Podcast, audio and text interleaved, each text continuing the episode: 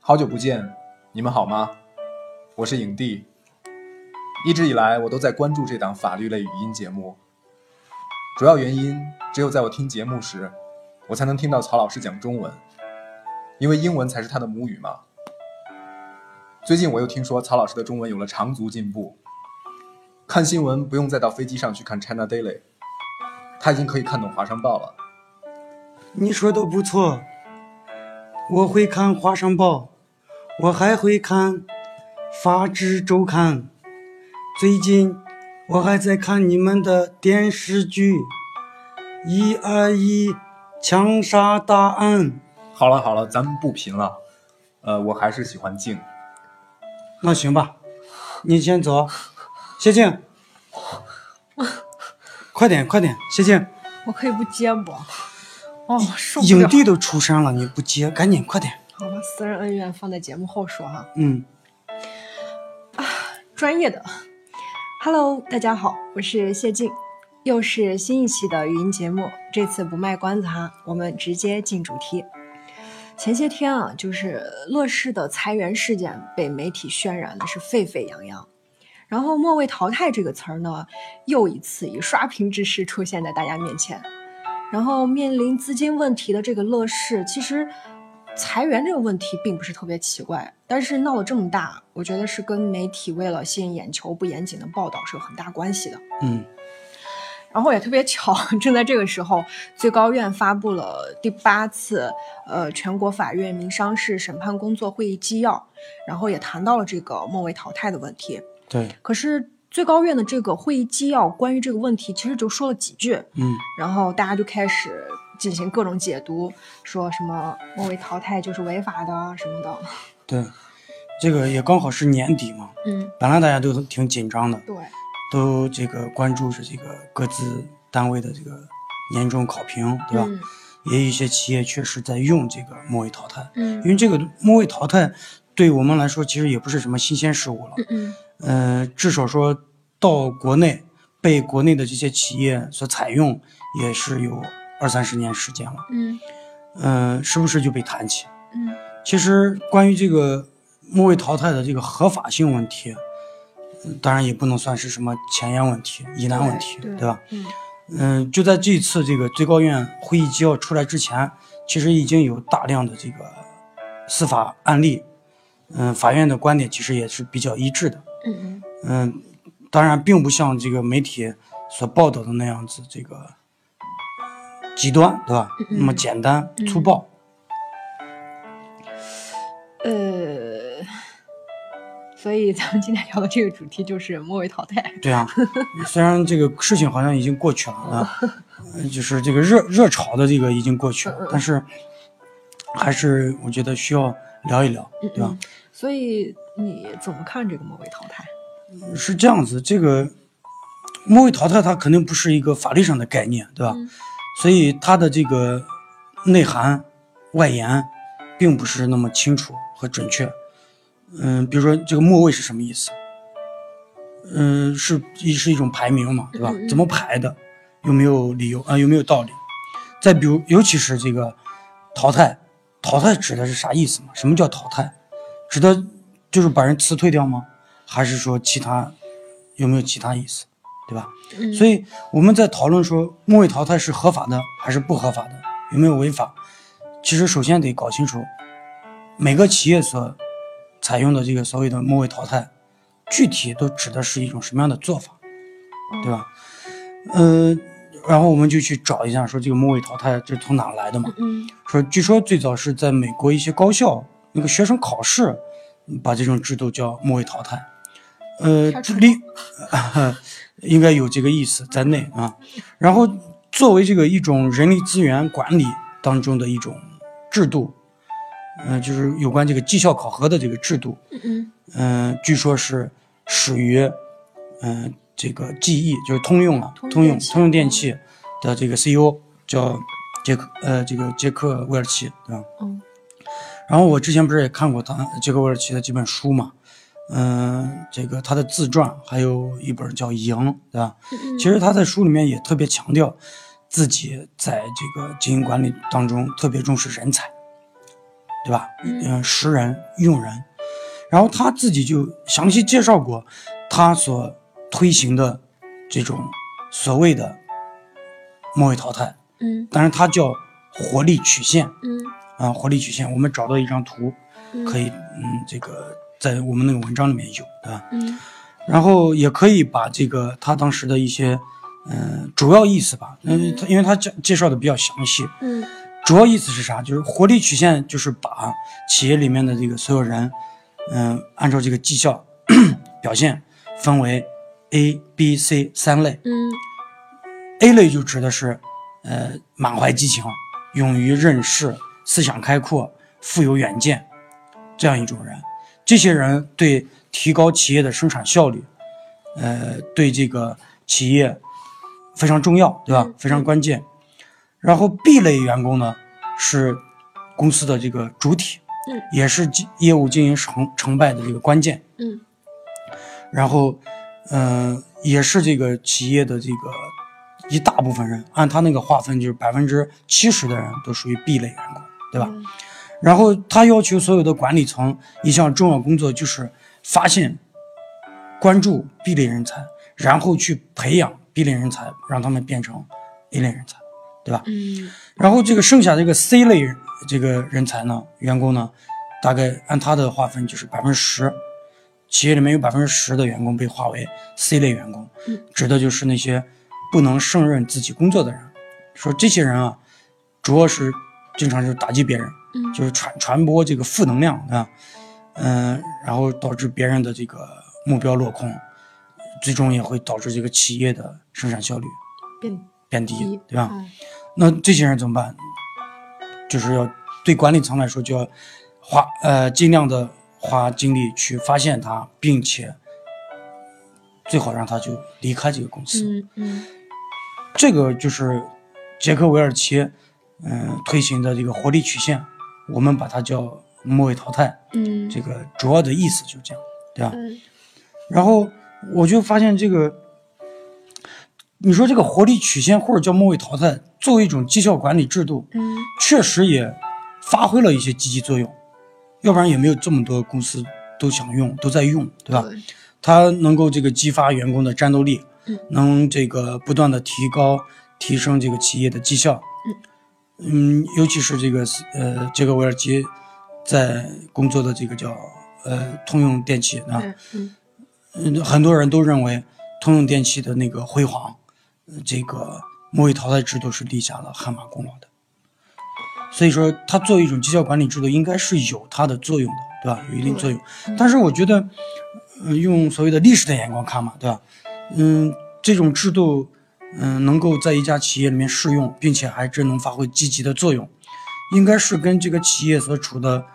呃，那个大环境，是的小环境，比如说大环境就是那个整个时代那个行业，对吧？嗯小环境就是比如说这个企业自己的这个文化氛围，对吧？用人的这个氛围，跟这些都是有密切的这个关系的。那你说，GE 也是上百年的企业，嗯到了今天所处的这个市场环境，所谓的互联网时代，对吧？所谓的九零后、九五后，嗯那这样子的环境，是不是还适用这样这个，呃，杰克韦尔奇那个时代的这个制度？其实都是要认真考虑的，对吧？其实那个杰克韦尔奇自己也强调过说，呃，活力曲线之所以能够发挥积极作用，和他在这个机翼营造的坦诚和公开的企业文化，以及奖励机制是有密切关系的。所以这也可以说明跟这些环境是有关系的，对吧？对分不开对，呃，所以说这个时代变了，环境变了，企业也不一样，那这个人员呃人才的管理，员工的这个管理，到底能不能适用以前的这种制度，是需要这个企业管理者仔细研究的，嗯不能一概就说那个著名的末位淘汰，都让 GE 火了一把，对吧？这个辉煌了一次，然后就所以就一定是放之四海而皆准这样。其实这种然后认大家识是可能是本身就不科学。对去复制对对哦那其实说了这么多啊，其实还是很含糊，至少是没有解决末位淘汰制在这个法律意义上究竟是指的是哪个问题。对，这刚才只是从这个人家末位淘汰制度的这个渊源，嗯，大概介绍一下，当然介绍的也比较这个简单了，对吧？大家有兴趣可能还得自己再呃找一些这个资料看一看啊。嗯嗯，我们接下来就专门来讨论说这个这种制度在我们国家，在我们国家的这个法律环境下，它到底是什么意思？嗯然后我觉得，这个企业它作为一种市场经济的这个主体嘛，对吧？跟自然人一样，它也有天赋的权利，什么？它的权利就是自主经营的权利。的所以从这个意义上来说，这个企业自己的员工到底应该怎么管？该去，呃，该留还是该去？呃，让他辞退，对吧？都应该是企业自己说了算，对，对吧？因为只有企业自己知道它合适不合适嘛，对吧？嗯呃，但是另外一方面是，嗯、国家又担心企业或者说资本家，对吧？嗯无底线的欺压员工，无端的侵害劳动者的这个合法权益，嗯所以法律也不得不进行一些干涉， 所以就有了这个劳动法、劳动合同法等等，对吧？对企业来说，为了区别人才、激励员工，然后搞一个什么活力曲线，嗯、找出这个业绩比较差的这个 C 类员工，嗯这就是排序嘛，对吧？其实你做这样的排序，法律并不管，嗯嗯，你爱怎么排怎么排，对吧？真是甚至说你科学不科学，法律都不管的。嗯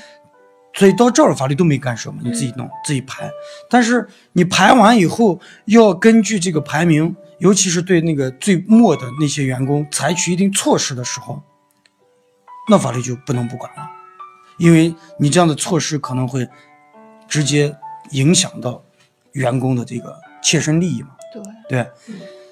那很多人都直接就说淘汰就是这个辞退，对，这句就话末很位好淘汰就等于辞退，对吧？嗯实嗯，实际上可能不是这个样子。所谓辞退，在法律上其实有一个更准确的概念，叫用人单位单方解除劳动合同。所以，实际上末位淘汰并不一定就意味着要单方解除劳动合同嘛，嗯嗯对吧？也许确实有一些企业，呃，这个挂羊头卖狗肉，对吧？他其实是比如说自己因为经营的时候，老板自己决策失误导致企业经营失败，他需要裁员，嗯嗯，然后他实在是没有其他理由，他就说，哎，你人家不是有一个末位淘汰传说中有一个著名的制度叫末位淘汰嗯吗？大家都在用，那些大公司都在用，所以我现在让你走，就是用的是那个著名的法则。嗯著名的制度。其实这是一种错误的认识，对吧？嗯你这个末位淘汰，嗯、只要它是认真设计的一种制度，切合企业自己需要的一种制度，嗯还讲究一点科学性的话，那企业也应该把这个淘汰方式，根据企业的情况，根据不同员工的情况，设计出一种多层次、多渠道的人才流动机制。这个有点拗口，对吧？就说你不能就一辞了之，对吧？嗯有些人可能你可以给他调个岗嘛，他不适合现在这个岗位，你给他调个岗，嗯那这个我也觉得那也叫淘汰，对吧？淘汰到别的岗位上去了，嗯降职、调薪等等，对吧？这些都应该是末位淘汰的应有之义，对吧？嗯应该包含的意思。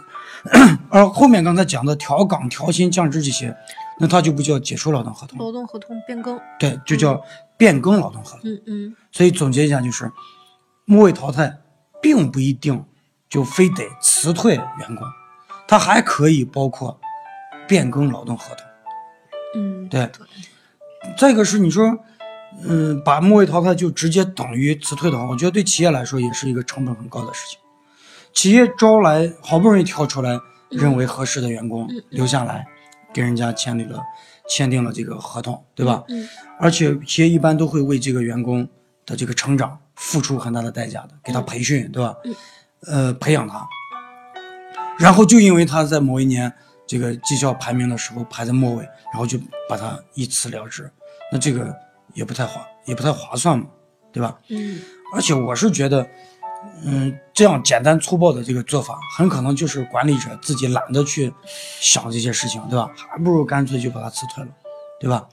是一种懒政，在管理上的懒惰，对吧？嗯，而且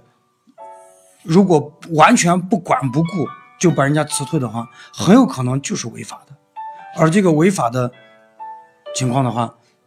给企业可能会带来本来不应该有的这个损失，是，要给人赔钱嘛。嗯，对吧？？所以这个，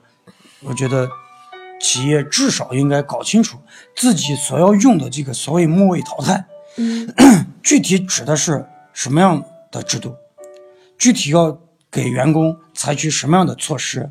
尤其是你采取不同的措施，你也得提前知道你采取这个措施可能会意味着什么后果，对， 对吧？嗯嗯。那按照您刚说的，我们知道这个末位淘汰其实并不是很多人理解的那种直接辞退嘛。嗯，然后，嗯，这个所谓的末位淘汰，实际上可以是辞退，也可以是劳动合同的变更。对啊，嗯所以你看，说到这儿，那些媒体上直接就说，最高院说了，这个末位淘汰是违法的，嗯这个话就不对嘛，对吧？嗯这就完全抹杀了这种制度它本来的价值。本来有些企业确实适用这种制度，嗯，结果你说啊，这是通通都是违法的，这不是也是一种损失吗？对吧？呃， 刚才说也可以是变更劳动合同，嗯也可以是呃用人单位单方解除劳动合同，对吧？嗯这两个还是区别挺大的。你说对员工来说，变更劳动合同，比如说调个岗，比如说调一下薪，呃，那个薪资，对吧？嗯这些的影响对他的影响，远远不如这个直接把他辞解退，除，嗯，，对，那么严重。嗯嗯所以法律上对这个，呃，企业调岗调薪啊、变更劳动合同这种行为，法律的干涉是比较宽松的，嗯没有那么严格。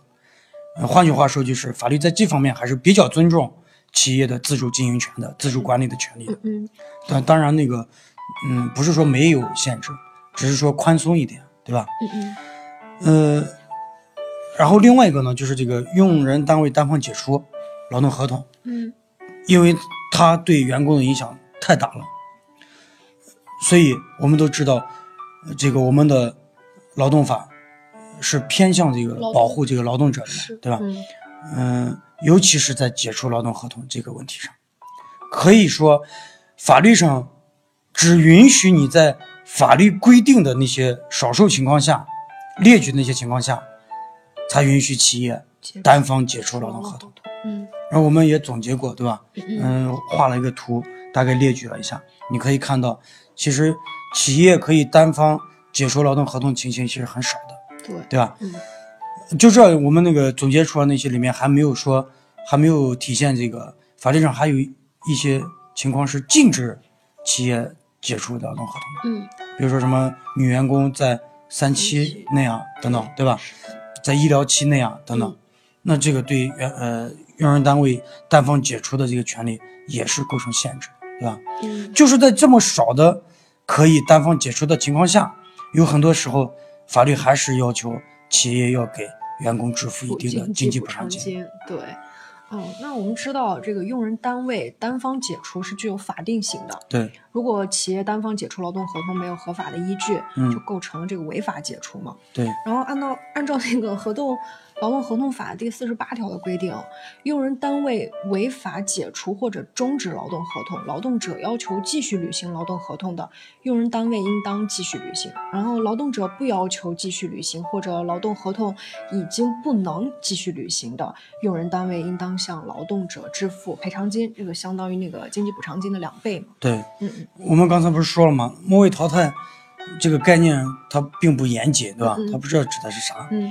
嗯、如果它指的是用人单位单方解除劳动合劳动合同的话，嗯嗯嗯，那就是违法的，因为法律并不允许，嗯、用人单位这个企业啊，仅仅以末位这个理由来淘汰员工，来来这个辞退员工，对吧？ 嗯、如果他企业这么做了，那就得按这个法律上关于用人单位解除劳动合同这个来适用。一看你没有这个法律规定的那些倾向，那你就属于违法。嗯嗯违法就是你刚才说的，有些企业说违法就违法，大不了赔钱。其实刚才你念的那个四十八条规定里面规定的非常清 楚，对吧？我们之前办理的案件里面也确实遇到过这样的情况，嗯员工人家并不一定就选择要经济补偿金，可以，人家可以选择嗯继续我要继续履行合同，是对吧？这就导致企业作为管理者，你可能实现不了最开自始己的管理目标。是你你你说你愿意承担相应的这个代价，嗯那你也不一定能实现自己的管理目标，嗯嗯对吧？嗯、所以，嗯、说违法，一般就指的是说直接辞退这种情形，很可能就搞，呃，就就变成这个违法的行为了，嗯嗯要承担一定的法律后果。嗯对吧嗯，所以所以得提醒一下那些利用想利用末位淘汰作为理由辞退员工的 boss 们，应该要注意一下。呃，再补充一下，就是，嗯嗯、我们在看这个，我们就找了大量的这个实际的判例嘛，对吧？其实，其实前呃以前这个最高人民法院还曾经发布过一个指导案例，就是关于这个末位淘汰的，中兴那个，对中兴中兴公司的这个案例， 呃，那个案例是因为是个指导案例嘛，很容易找到，大家有兴趣可以去看。在那个案例中，法院就认为说末位可以，对吧？但末位绝不等于员工就严重违反规章制度，也不等于员工就不能胜任他的工作，可能就仅仅是排在末位。嗯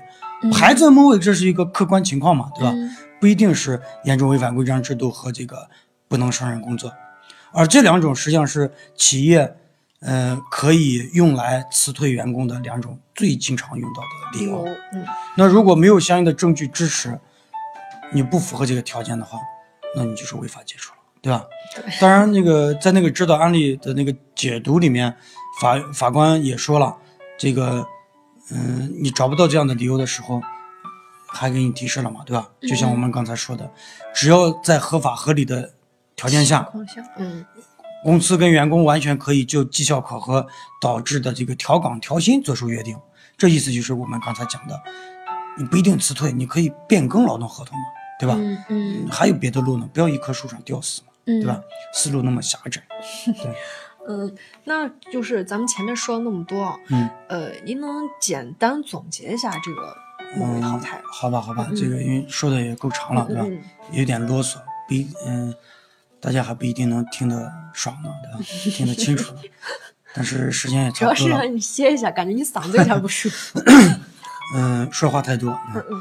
嗯嗯，简单总结一下吧。嗯，呃，对企业来说，从管理角度来说，应当认真研究自己到底是不是必须采用末位淘汰的这个制度，嗯然后再进一步搞清楚你要采用的所谓末位淘汰是啥意思，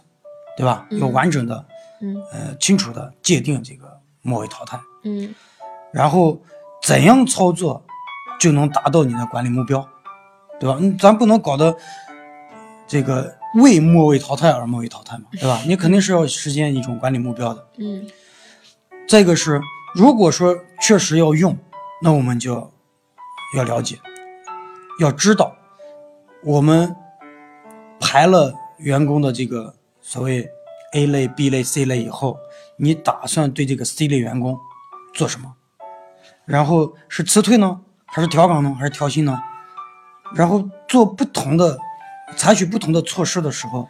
对企业将意味着什么？也就是说，企业为了实施这个末位淘汰制度，要承担什么样的代价，对吧？嗯然后在了解清楚这些所谓的风险的情况下，再根据自己的需要做出一个理性的选择。我们不是做法律风险管理嘛，嗯就经常说，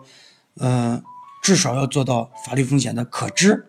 首先要做到可知，对吧？嗯嗯你不能这个就，嗯、这个两眼一抹黑往前走，对吧？嗯可知、可控、可承受，嗯最起码你要做到可知。